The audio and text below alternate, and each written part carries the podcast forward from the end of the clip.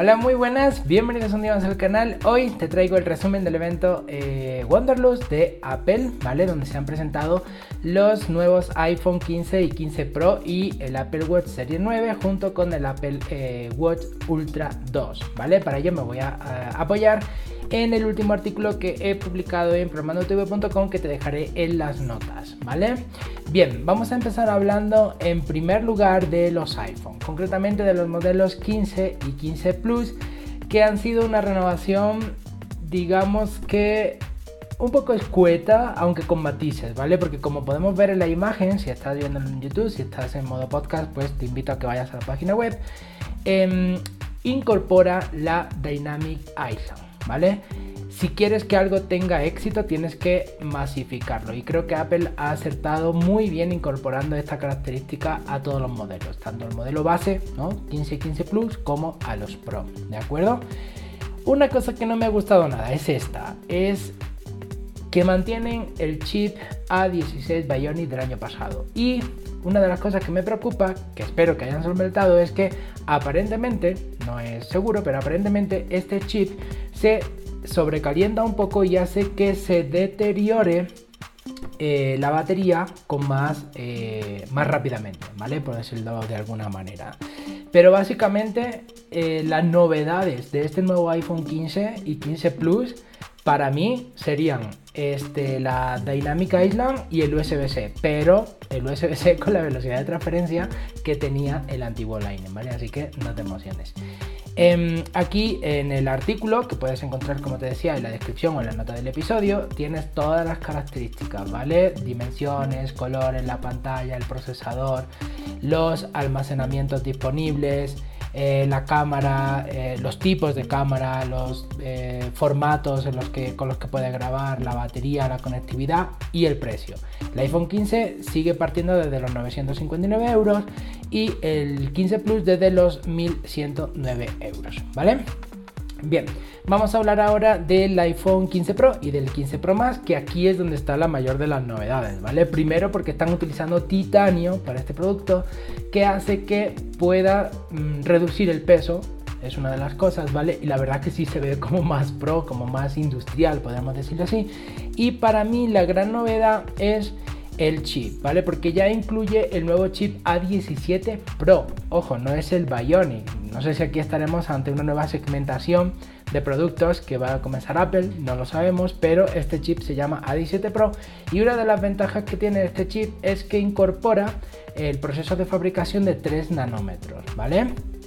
Las principales eh, novedades de este nuevo iPhone 15 Pro, según mi perspectiva, son este nuevo chip, el botón de silenciar, que como podéis ver los que estéis en YouTube, em, si no estás, si estás en modo podcast, pues te invito a que vayas a la página web, eh, ha cambiado el botón, el, tradicional botón de silencio ha cambiado por un botón de acción que vamos a poder personalizar, ¿vale? Eh, el USB-C, pero aquí sí que tenemos mayores transferencias, velocidad de transferencia, ¿vale? Lo que comentábamos, que está fabricado en titanio y obviamente el nuevo sistema de cámaras. Una vez más, aquí te dejo las características técnicas, eh, dimensiones, peso, eh, procesador, pantalla, almacenamientos disponibles, eh, la cámara, etcétera, ¿vale? Donde puedes consultar todas las especificaciones técnicas. Vamos ahora con el Apple Watch Series 9. Aquí este producto, más bien dicho, es muy continuista pero aquí sí que tenemos ya una renovación del chip, Veníamos, creo que era desde el Series 6 o Series 7, casi que mm, reciclando ese microchip y ahora aquí Apple ha introducido el nuevo chip S9 que tiene una mejora del rendimiento del 30%, que es una mejora muy considerable, ¿vale? Entre las novedades que se pueden destacar de este nuevo Apple Watch es el nuevo chip, un mayor brillo de la pantalla, tiene hasta 2000 nits de brillo, es una barbaridad en un, reloj, ¿vale? Un nuevo gesto que puedes hacer como pinza con los dedos, con el índice y el pulgar, eh, y que es el primer producto de Apple eh, carbono neutro. Han hecho muchísimo énfasis en esto porque tienen Em, como meta en 2030 ser carbono neutro en todos los productos. Pues bien, el Apple Watch Series 9 es el primer producto eh, libre eh, o carbono neutro, ¿vale? Igual te dejo aquí las especificaciones, tamaño, color, dimensiones, el almacenamiento que seguimos con 32 GB. Yo personalmente le pondría más, ¿vale?